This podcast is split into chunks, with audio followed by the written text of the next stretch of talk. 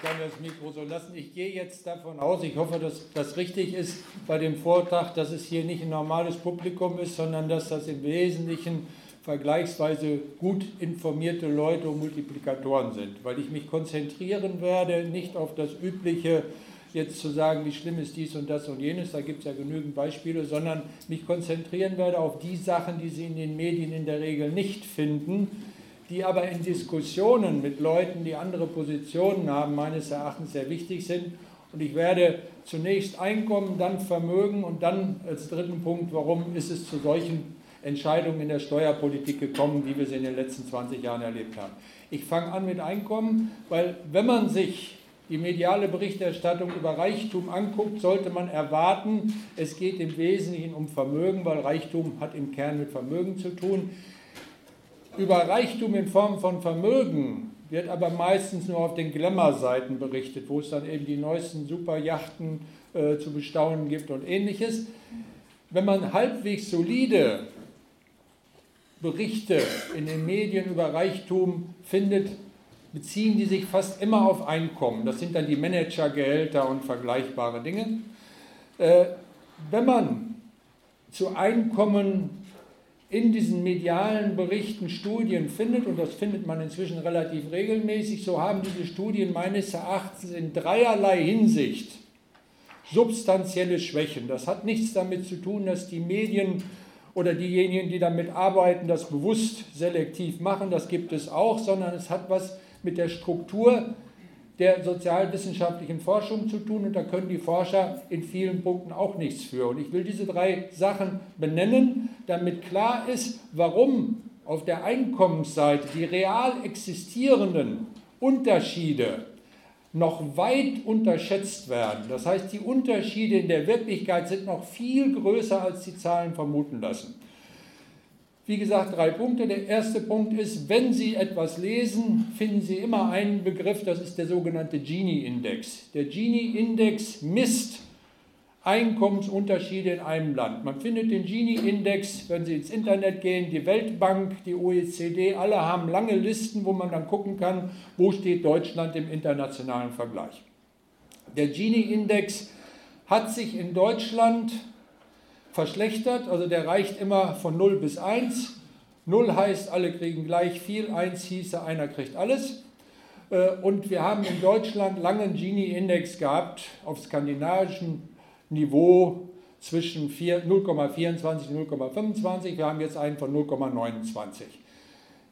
Die Entwicklung zu diesen 0,29 ist passiert im Wesentlichen zwischen 19, Ende der 90er und Mitte des letzten Jahrzehnts, also bis 2005. Da wird immer darauf hingewiesen und dann wird gesagt, seitdem ist nicht mehr viel passiert, also ist das nicht so schlimm. Dieser Gini-Index ist das methodische Mittel, um Unterschiede zu messen. Das kann man auch erstmal nicht kritisieren. Der Gini-Index weist aber methodische Schwächen auf und die erste Schwäche, und das ist die, die ich jetzt benennen werde. Die erste Schwäche ist, dass der Gini-Index sehr genau in der Mitte der Einkommensskala misst. Also ich sage mal von 20 bis 80 Prozent. Je weiter es an die Extreme geht, umso ungenauer wird er. Und wenn Sie mal einen Blick werfen auf Weltlisten vom Gini-Index, werden Sie sich wundern, warum Länder wie Kasachstan, Usbekistan, Kirgistan, Albanien einen niedrigeren Gini-Index haben als Dänemark. Also normal wird man sagen, die sind bekannt, all diese Länder für ihre sehr reichen Oligarchen. Aber in diesen Ländern sieht es so aus, die große Masse der Bevölkerung ist arm. Es gibt eine kleine Anzahl von sehr Reichen, die fallen aber beim Gini-Index einfach hinten rüber. Das ist eine Schwäche des Gini-Index auch für Deutschland. Das heißt, der Gini-Index misst die Extreme und wenn sich die Extreme stark auseinanderentwickeln, ist das wichtig, der misst die Extreme unvollkommen. Es gibt andere Methoden, wenn man die nimmt, also ich sage jetzt ein Beispiel, das müssen Sie nicht behalten, Teilindex, dann sind für Deutschland die Werte viel weiter auseinandergegangen und viel schneller als beim Gini-Index. Das ist der erste Punkt. Sie müssen sich nur merken, der Gini-Index unterschätzt die realen Einkommensunterschiede. Das zweite ist, alle diese Zahlen basieren auf sozialwissenschaftlichen Untersuchungen. In Deutschland das bekannteste ist das sozioökonomische Panel vom Deutschen Institut für Wirtschaftsforschung. Da wird nicht erfasst, und zwar jetzt von der Erhebung her, der untere und der obere Bereich. Ich sage es immer spektakulär. Wir haben inzwischen eine halbe Million Obdachlose, die werden nicht befragt. Es ist klar, warum nicht, die sind schwer zu erreichen. Am unteren Ende, und das gilt aber auch für andere sehr arme, die tauchen in solchen Befragungen einfach nicht auf. Was viel schlimmer ist, die ganz Reichen tauchen auch nicht auf. Und ich sage es an einem Beispiel, was bei Vermögen auch eine Rolle spielen wird, aber eben auch bei Einkommen. Die haben bei diesem sozioökonomischen Panel früher sehr Reiche überhaupt nicht drin gehabt. Dann haben sie eine extra Zusatzstichprobe gemacht, um die sehr Reichen auch zu erfassen. Der Reichste, den Sie jetzt erfassen, hat ein Vermögen von gut 60 Millionen Euro. Ich weiß nicht, wer von Ihnen in das letzte Manager-Magazin geguckt hat, die 1000 reichsten Deutschlands. Platz 1000 hört auf mit einer Untergrenze von 100 Millionen. Das heißt, der Reichste, der von dieser Untersuchung erfasst wird, würde unter den 1000 reichsten Deutschen nicht auftauchen. Ich schätze mal, der würde irgendwie bei 1800, 1900 ungefähr rangieren. Das bedeutet, wenn diese Einkommensunterschiede veröffentlicht werden auf Basis dieser Untersuchung, das kann man den Leuten nicht vorwerfen, die die machen. Das sind sehr solide Wissenschaftler, die sind zum Teil auch kritisch. Die kommen einfach an diese Personen nicht dran. Und warum das auch für Einkommensunterschiede wichtig ist, mache ich Ihnen mit einem kurzen Beispiel deutlich. Jeder kennt inzwischen, was wird einmal im Jahr veröffentlicht, was die Topmanager der DAX-Unternehmen verdienen. In diesem Jahr war an der Spitze McDermott von SAP mit 14 Millionen Einkommen. Und dann sagt man, wow, riesige Summe, unglaublich viel Geld und so. Winterkorn hatte mal über 16 Millionen. Dann stöhnt die Medienlandschaft auch und der normale Leser oder Fernsehzuschauer sagt, das ist ja unglaublich viel Geld, wofür eigentlich?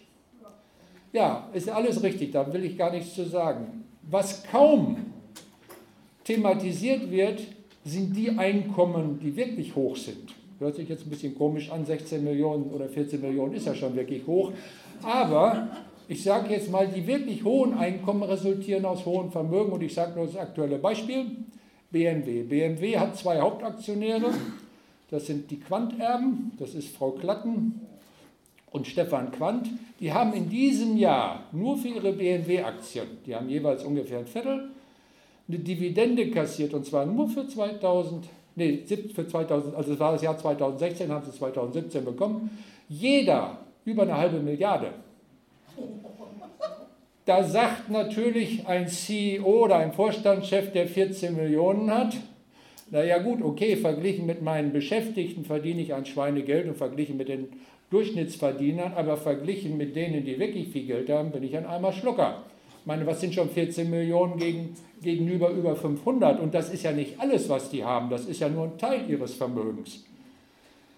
Und wenn man berücksichtigt, dass die 100 reichsten Deutschen ein Vermögen haben von 500 Milliarden Euro, also eine halbe Billion, und setzt das in Relation zu dem gesamten Geldvermögen, was es in Deutschland gibt, das sind 5,6 Billionen Euro. Nun haben die nicht nur Geldvermögen, die haben eben auch Immobilien oder so, aber selbst wenn man es zum gesamten Vermögen von 10 Billionen Euro in Relation setzen würde, eine halbe Billion Euro ist so viel. Keiner von denen taucht in irgendeiner Statistik auf, außer beim Manager-Magazin und bei Forbes, bei den ganz Reichen. Das verzerrt alle Zahlen total. Das heißt, auch da ein zweiter Punkt, die Einkommensstatistiken, die Sie lesen, selbst wenn sie nicht bewusst selektiv ausgewählt werden, das gibt es auch, verzerren die Realität gravierend. Und jetzt kommt der dritte Punkt.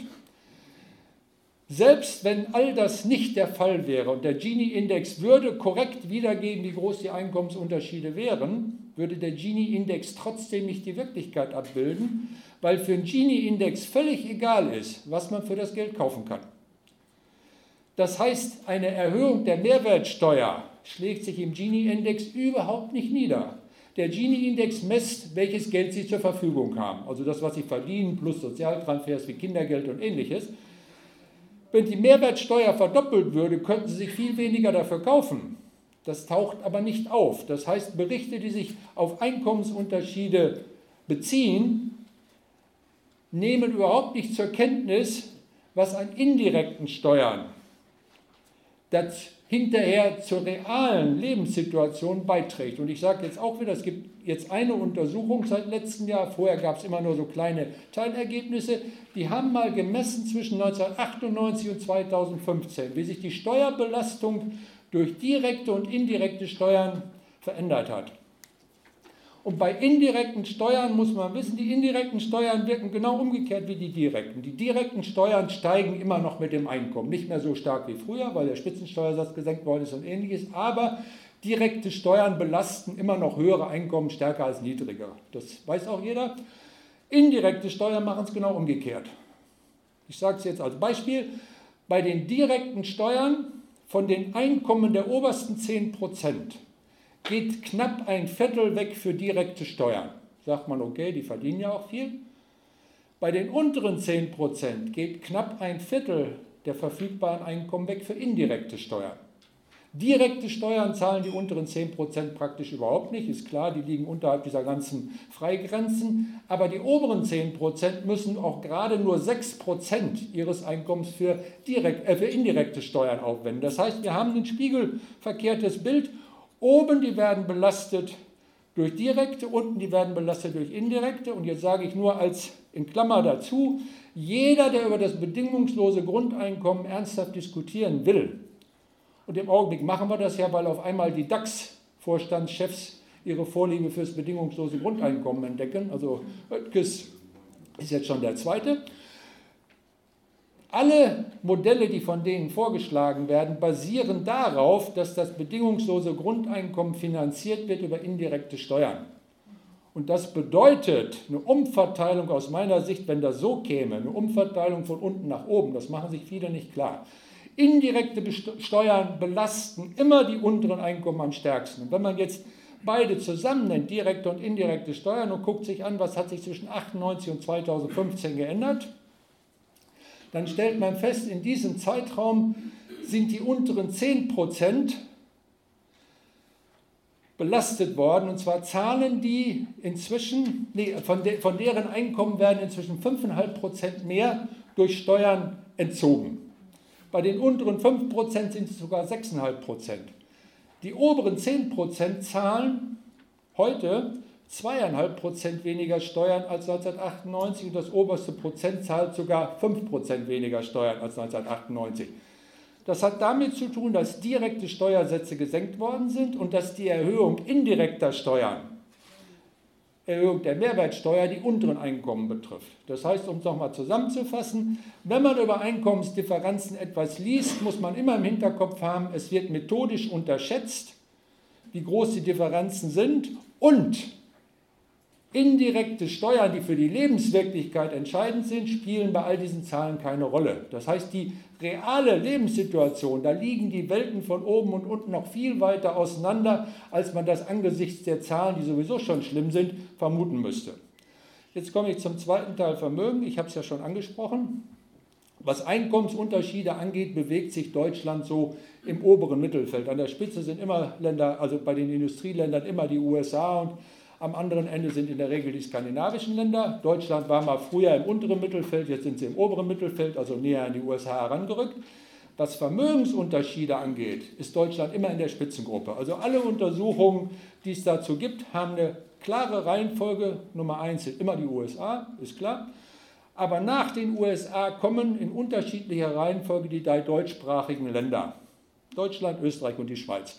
Mal ist die Schweiz auf Platz 2, mal ist Österreich auf Platz 2. Das hängt immer davon ab, welche Untersuchungen es gerade gibt, die veröffentlicht worden sind. Also in Österreich hat es jetzt eine ganz aktuelle Untersuchung gegeben. Danach wäre Österreich wieder auf Platz 2, ganz nah an den USA dran. Deutschland ist in der Regel auf Platz 2 oder 3. Jetzt nur die Größenordnung. In den USA besitzt das oberste Prozent über 40 Prozent des Gesamtvermögens. Das sind so die Zahlen, die man aus den Untersuchungen bekommt. In Deutschland hieß es ganz lange, das oberste Prozent hat 16 Prozent des Gesamtvermögens. Ist auch schon ein hoher Wert. Die Wirklichkeit ist eine völlig andere, weil diese 16 Prozent haben sich errechnet aus jener Untersuchung, wo der Reichste gut 60 Millionen hatte. Jetzt haben die bei dem Institut für Wirtschaftsforschung mal sich bemüht, die wirklich Reichen mit reinzurechnen. Also die haben dann die Forbes-Liste und die Manager-Magazin-Liste hinzugezogen und die ganzen Schätzungen. Und auf Basis dessen haben sie jetzt neue Zahlen vor zwei Jahren veröffentlicht. Danach hat das oberste Prozent in Deutschland über ein Drittel des Gesamtvermögens. Was Sie in den Medien normalerweise nur lesen, sind, die obersten 10% haben 60% und dann sagt jeder, boah, ist das viel. Wenn man die ganz Reichen mit reinnimmt, haben die obersten 10% fast 75% des Gesamtvermögens. Das heißt, da bleibt für den Rest noch viel weniger übrig, als sowieso schon vorher übrig war. Und das oberste Prozent bewegt sich je nach Schätzung zwischen 33 und 37 Prozent. In Österreich gibt es jetzt eine neue Studie. Die Zahlen für Österreich waren so ähnlich wie die für Deutschland. Die neue Studie sagt, das oberste Prozent in Österreich hat sogar 40 Prozent des Gesamtvermögens. Also ist fast wie in den USA. Es kann sein, dass es in Deutschland ähnlich ist. Wie gesagt, das schwankt immer. Was klar ist, wir haben in Deutschland Vermögensunterschiede, die weltweit, was Industrieländer angeht, ganz oben an der Spitze mit anzusiedeln sind. Das hat eine Reihe von Gründen. Ein wesentlicher Grund ist, wir haben in Deutschland sehr viele Unternehmen, die Familien gehören oder von Familien kontrolliert werden. Also VW ist ja nur ein Beispiel. Äh, BMW ist das nächste Beispiel. In der Chemieindustrie hast du Henkel und Merck und ich könnte das so durchgehen. 50 der 100 größten deutschen Unternehmen fallen in diese Kategorie. Um das international kurz zu vergleichen, in den USA sind das ungefähr, ist das ein Viertel, in Frankreich ist es ein Drittel, in Großbritannien ist es nur ein Zehntel. Das heißt, Deutschland ist in dieser Hinsicht ganz weit oben. Und jetzt kommt das Entscheidende, die Steuerpolitik begünstigt genau diese Gruppe in Deutschland ganz massiv. Das war früher schon so, das hat sich aber durch die steuerpolitischen Beschlüsse der letzten zehn Jahre nochmal ganz massiv verstärkt. Und man muss immer in Erinnerung halten, wenn ich mir die 100 reichsten Deutschen angucke, das, was die an Vermögen haben, basiert bei ungefähr zwei Drittel dieser Personen auf Erbschaften. Das sind Familiendynastien, also die ganz, also die Quanterben, die heißen auch die Quanterben, da ist das offensichtlich. Bei Porsche und Birch ist das auch nicht die erste Generation, da ist das auch offensichtlich. Es gibt aber viele, die in Deutschland im öffentlichen Bewusstsein gar nicht vertreten sind. Ich komme aus Ostwestfalen und da gibt es eine ganze Reihe von denen. Also die Firma Benteler zum Beispiel, ich glaube inzwischen sechste oder siebte Generation. Das ist ein Milliardenunternehmen im Familienbesitz. Die, Familie, äh, die Firma Miele, die Firma Oetker, Bertelsmann oder Hella. Das sind fünf Milliardenunternehmen, das sind alles Familien, die zu den Milliardären, die am Anfang schon genannt worden sind, zählen diese Familien. Manche sind nicht, also bei Hella die Familie als Hübsch zum Beispiel, die kennt kein Mensch. Miele, und, Miele kennst du, aber die Familie Zinkan, der gehört die andere Hälfte, Familie kennt auch keiner. Oetker kennt man, Benteler kennt auch wieder keiner. Es hängt immer davon ab, ob das Produkte sind für den Konsum oder eben Industrieprodukte, die, die nicht so verbunden werden mit irgendwelchen Familien. Das sind alles Eigentümerunternehmen in Familienbesitz oder mehrheitlich Familienbesitz. Und es gibt steuerpolitische Beschlüsse, unabhängig von Spitzensteuersatz und Ähnlichem, die genau diese Gruppe extrem begünstigen. Und das Letzte, und da sage ich jetzt auch wieder was, was ich am Anfang selber nicht geglaubt habe, wir haben ja diese Erbschaftssteuerregelung für Familienunternehmen gehabt. Die war sehr umstritten, ist eingeführt worden unter einem SPD-Finanzminister, Per Steinbrück. Äh, es war damals eine große Koalition und die nächste große Koalition hat dann die Änderung, nachdem das Bundesverfassungsgericht gesagt hat, das ist so eine massive Begünstigung, das kann nicht so bleiben, hat die nächste große Koalition ein neues Gesetz auf den Weg gebracht. Und dieses neue Gesetz, ich habe das x-mal mir angeguckt und habe immer gedacht, vielleicht sehe ich da auch wieder zu viel Bösartiges drin. Dieses neue Gesetz kennt bestimmte Regelungen. Was sich in den Medien so rumgesprochen hat, ist, dass ab 20 Millionen Erbmasse oder Schenkungsmasse, das ist identisch, dass da die Besteuerung peu à peu steigt. Und man hat das Gefühl, mit 90 Millionen, dann müssen die endlich ordentlich Steuern zahlen. Also wenn du mehr als 90 Millionen pro Person vererbst, das heißt, wenn du drei Kinder hast, sind das schon 270 Millionen, aber naja gut, okay, es geht ja auch um solche Unternehmen. Und dann habe ich äh, mir immer angeguckt, es gibt so zwei Möglichkeiten, das, was ich jetzt angesprochen habe, nennt sich das Abschmelzmodell und es gibt so ein Verschonungsmodell. Das Verschonungsmodell, da findest du in den Medien nichts drüber, ist extrem kompliziert formuliert und ich habe per Zufall einen Kontakt zu einem sehr angesehenen äh, Steuerexperten für genau diese Fragen. Der hat mich irgendwo mal gesehen und seitdem korrespondieren wir hin und wieder. Und der schickt mir auch was zu und dann habe ich gesagt, okay, in dieser Frage hole ich mir jetzt sicheren Rat, der war einer der Experten beim Bundesverfassungsgericht, ist ein konservativer Wirtschaftsanwalt über 70 in der großen Sozietät, also hat politisch mit mir wenig gemein, aber das ärgert ihn trotzdem.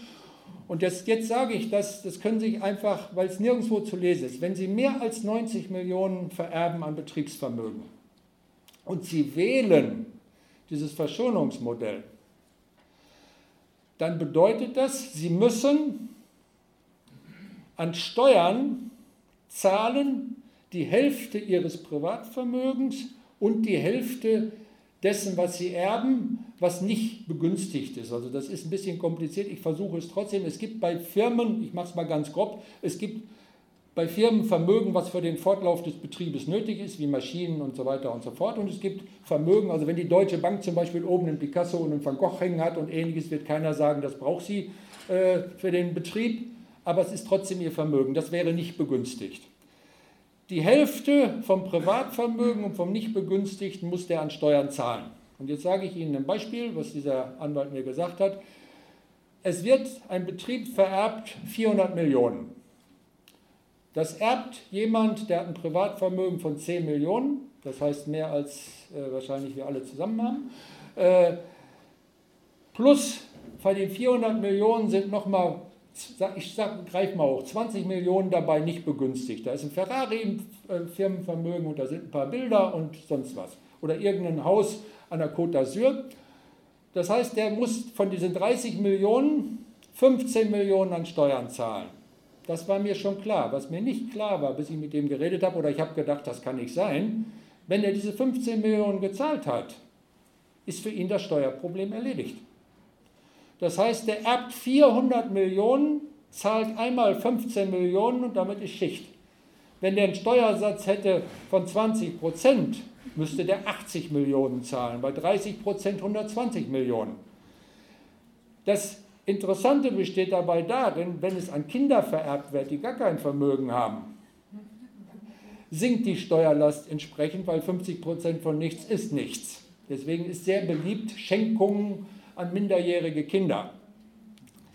Das muss man im Hinterkopf haben, weil das wird dazu führen, dass Deutschland, was die Vermögenskonzentration angeht, in den nächsten Jahren, bis das Bundesverfassungsgericht das nächste Mal ein Urteil spricht und sagt, so geht das auch nicht, dass diese Vermögenskonzentration in den nächsten Jahren nochmal massiv zunehmen wird. Jetzt komme ich zum Schluss. Ich habe versprochen, ich mache nicht mehr als 35 Minuten. Das habe ich eben am Anfang erst erfahren, aber ich halte mich daran. Jetzt komme ich zum Schluss zur Frage, wie kommen solche Entscheidungen zustande? Es war zweimal eine große Koalition. Und bei der letzten Entscheidung habe ich das im Detail beobachten können, wie sowas zustande kommt.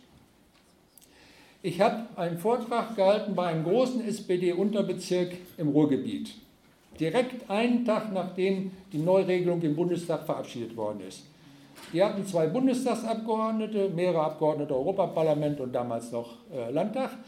Diese zwei Bundestagsabgeordneten haben dann argumentiert. Also ich habe einen Vortrag gehalten, weil der Vorstand zu diesem Zeitpunkt wollte, dass ein Antrag kommt zur Verschärfung der Steuerregelung. Und dann habe ich gesagt, okay, ist ein prima Zeitpunkt, genau richtig, einen Tag danach, weil ich mich über diese Abstimmung extrem geärgert habe.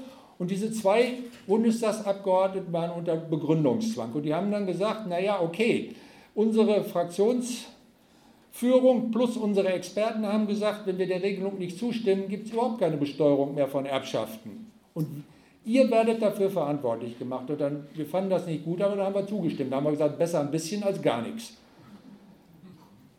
Das ist schlicht und einfach nicht der Realität entsprechend. Jeder, der sich damit beschäftigt hat, hat festgestellt, dass alle Arbeitgeberverbände, die am Anfang auch laut getönt haben, dann gibt es gar nichts mehr, immer vorsichtiger geworden sind, weil jeder gewusst hat, wenn das Parlament nichts macht, dann wird das Bundesverfassungsgericht so etwas wie ein eigenes Gesetz verabschieden. Und das wird auf jeden Fall deutlich schärfer ausfallen als das, was es vorher gab und auch als das, was dann verabschiedet worden ist. Das hat man den einfachen Abgeordneten aber nicht gesagt, vor allem in der SPD nicht. Ja, das ist das Erste. Das Zweite, ich habe im letzten Jahr, ich darf jetzt nicht sagen wo, bei einer exklusiven Wirtschaftsveranstaltung erlebt, ich weiß nicht, ob es den Begriff hier, aber wir sind ja in Norddeutschland, einen Norden hier auch gibt, also in Westfalen, weiß man, ja, ein Norden weiß jeder, was damit gemeint ist, wie der finanzpolitische Sprecher der SPD und jetziger Fraktionsgeschäftsführer wieder eingenordet worden ist. Der ist eingeladen worden, war stolz wie Bolle. Und sowas schafft Verbindungen, schafft Kontakte, schafft irgendwie eine Art von, naja, man versteht sich ja gut und so. Das sind alles solche Prozesse, die im Vorfeld stattfinden, die dazu beitragen, dass die Experten so urteilen, wie sie dann urteilen. Und dazu kommt, und jetzt gehe ich zurück auf Steinbrück, in der SPD eine unselige Geschichte der Finanzminister nach Oskar Lafontaine. Die Finanzminister kommen alle aus Familien, die bekannt sind, also jetzt sozial gesehen, bekannt sind dafür, dass sie eine extreme Abneigung haben, Steuern zu zahlen, nämlich akademische Freiberufler. Eichel wie Steinbrück kommen aus Architektenfamilien, bei Steinbrück sogar mit Beziehungen zum Bankiersmilieu. Das heißt, wir haben Finanzminister gehabt, die familiär ein relativ großes Verständnis, Schäuble, der Vater war Steuerberater, ein, familiär bedingt ein großes Verständnis hatten für die, für die Sorgen von Unternehmern, die Steuern zahlen müssen. Auch das soll man nicht unterschätzen, das spielt immer eine Rolle. Und mein Gegenbeispiel war bis zur Landtagswahl Walter Borjans, Nordrhein-Westfalen. Das ist der einzige Finanzminister, der wirklich konsequent alles genutzt hat, was ihm zur Verfügung stand, um Steuerdelikte aufzuspüren. Das war ein klassisches Arbeiterkind. Der hat sich auch nicht beirren lassen, der hat gesagt, ich weiß, wofür Steuern wichtig sind aus meiner Geschichte und der hat das wirklich konsequent gemacht. Leider ist er jetzt nicht mehr im Amt, man wird das vermutlich in den nächsten Jahren spüren. Äh, dass diese Delikte nicht mehr so konsequent verfolgt werden. Das heißt auch, die soziale Herkunft von Spitzenpolitikern, ich lasse das bei dieser kurzen Andeutung, das ist ja eigentlich mein Forschungsfeld, auch die soziale Herkunft von Spitzenpolitikern spielt eine Rolle dabei, wie solche Gesetze entstehen und was noch eine Rolle dabei spielt, auch wieder eine längere Geschichte. Es gibt ein Ministerium auf Bundesebene, wo es regelmäßige Wechsel des Spitzenpersonals mit der Wirtschaft gibt. Und das ist das Finanzministerium. Alle anderen Ministerien sind eher nach dem britischen Modell, also es gibt eine relativ deutliche Scheidelinie zwischen Verwaltung und Wirtschaft. Es gibt, nee, es gibt noch eine zweite Ausnahme, das Verteidigungsministerium. Äh, da gibt es das auch häufiger. Äh, aber im Finanzministerium gibt es das hin und her. Im Verteidigungsministerium ist es immer nur so, die Verwaltungsspitzen gehen dann äh, in die Rüstungswirtschaft, um ihre Kontakte zu äh, versilbern. Das ist beim Finanzministerium anders und ich nehme jetzt zwei prominente Beispiele. Das erste ist das spektakulärste. Das war der Staatssekretär, der die gesamten Steuergesetze in Gang gebracht hat, Ende der 90er, Anfang der 2000er. Zitzelsberger. Zitzelsberger, wie gesagt, unter Eichel. Zitzelsberger war ursprünglich ein hoher Beamter im Finanzministerium, ist dann in die Wirtschaft gegangen, war Chef der Steuerabteilung von Bayer und ist dann zurückgekommen als Staatssekretär ins Finanzministerium und hat dann wesentlich dazu beigetragen, dass Gesetze verabschiedet worden sind, also die machen ja die Vorlagen, die die Wirtschaft extrem begünstigen, angesichts der Tatsache, dass er vorher die Steuerabteilung von Bayer geleitet hat, deren Hauptaufgabe ist, dass äh, Bayer Steuer vermeidet ist das jetzt nicht so erstaunlich, dass er in dieser Richtung weitergedacht hat. Aber es ist ein Beispiel und ich könnte jetzt diese ganzen Staatssekretäre durchgehen. Also Kochweser, Miro, es ist immer ähnlich. Der eine war bei der Deutschen Börse, ist dann zurückgekommen ins Finanzministerium. Die Mehrheit dieser Staatssekretäre hat Verbindung zur Wirtschaft. Und das prägt auch ihr Rangehen an solche Fragen. Das Verständnis für die Sorgen der Wirtschaft und ähnliches. Und wenn man sich diese Geschichte anguckt seit Ende der 90er, da muss man sagen, all diese Faktoren zusammen, plus eine politische Großwetterlage, das will ich jetzt nicht außen vor lassen. Es gab ja auch so eine Weile diese Vorstellung, die freien Märkte, das ist sowieso das Beste, was es gibt. Und deswegen äh, Steuern senken, Public-Private Partnership und all das. Aber auch diese ganzen einzelnen Faktoren, die ich gerade beleuchtet habe, haben entscheidend dazu beigetragen, dass wir was die Besteuerung von hohen Vermögen angeht und vor allem vom Betriebsvermögen, extrem zurückhaltend, ich formuliere das mal so, extrem zurückhaltend geworden sind in der Bundesrepublik. Und das führt dazu, dass diese hohen Vermögen, wenn sie denn vererbt werden, praktisch in großen Teilen steuerfrei weitergegeben werden können. Und in den Zwischenzeiten findet eine Akkumulation dieser Vermögen statt und irgendwann hast du dann hier ein, äh, Vermögensdifferenzen von auch oberste Prozent hat 40 Prozent des Vermögens. Also wenn man sich überlegt, die 100 reichsten Deutschen haben eine halbe Billion und misst diese halbe Billion jetzt äh, meinetwegen auch an allen 10 Billionen, äh, die wir hier in der Bundesrepublik haben, dann kann man sich vorstellen, wenn 100 schon 5% vom Ganzen haben, das sind 100 Personen, das bewegt sich ja im 0,000 Promille-Bereich. Wenn man das hochrechnet auf ein Promille, was da zusammenkommt, oder auf ein Prozent. Das bedeutet aber, wenn man sich damit, und dann komme ich zum Schluss, dann habe ich die Zeit auch eingehalten, wenn man sich politisch damit beschäftigt, ist es extrem schwer, all diese Widerstände zu überwinden. Ich halte solche Vorträge schon sehr lange zu sehr verschiedenen Anlässen. Und wenn man sich dann anguckt, was letztendlich umgesetzt wird im Bundestag, ich hatte bei der Erbschaftssteuerregelung diesmal wirklich die Hoffnung, dass die SPD zumindest in nennenswerten Teilen sagt, nee, so geht das nicht. Ich habe ja eben gesagt, wie das dann gekommen ist, dass sie doch wieder alle zugestimmt haben. Dann muss man sagen, es bedarf eines sehr langen Atems. Ich hoffe, dass es irgendwann passiert, um da was dran zu ändern, weil die Daten werden in Zukunft noch viel gravierender und erschreckender sein, als es bisher sind. Und man muss den Leuten immer wieder diese Fakten entgegenhalten und denen damit auf die Füße treten. Das wird bei der SPD jetzt in der Opposition vielleicht ein bisschen leichter sein, äh, weil sie dafür dann nicht mehr direkt verantwortlich sind. Aber das ist auch nur eine Hoffnung. Was mich etwas irritiert hat, war beim Bundestagswahlkampf, die haben diese Erbschaftssteuerregelung nun beschlossen. Und das sind die wesentlichen Erbschaften, Betriebsvermögen. Dann habe ich in Interviews gesagt, okay, Erbschaften war früher immer mein Favorite, wenn es um solche Fragen ging. Das ist jetzt erstmal erledigt. Jetzt müssen wir uns auf Vermögensteuer konzentrieren. Da kommt Schäfer-Gümbel vor dem Wahlkampf und sagt, Vermögensteuer ist uninteressant im Augenblick, wir müssen uns auf Erbschaftssteuer konzentrieren. Dann habe ich gesagt, die wollen mich verarschen. Sie haben es gerade abgestimmt und dann wollen Sie es zum Hauptwahlkampfthema machen in der Steuerpolitik, dann sage ich, damit muss man halt rechnen und das muss man dann auch dementsprechend deutlich sagen und attackieren. Vielen Dank.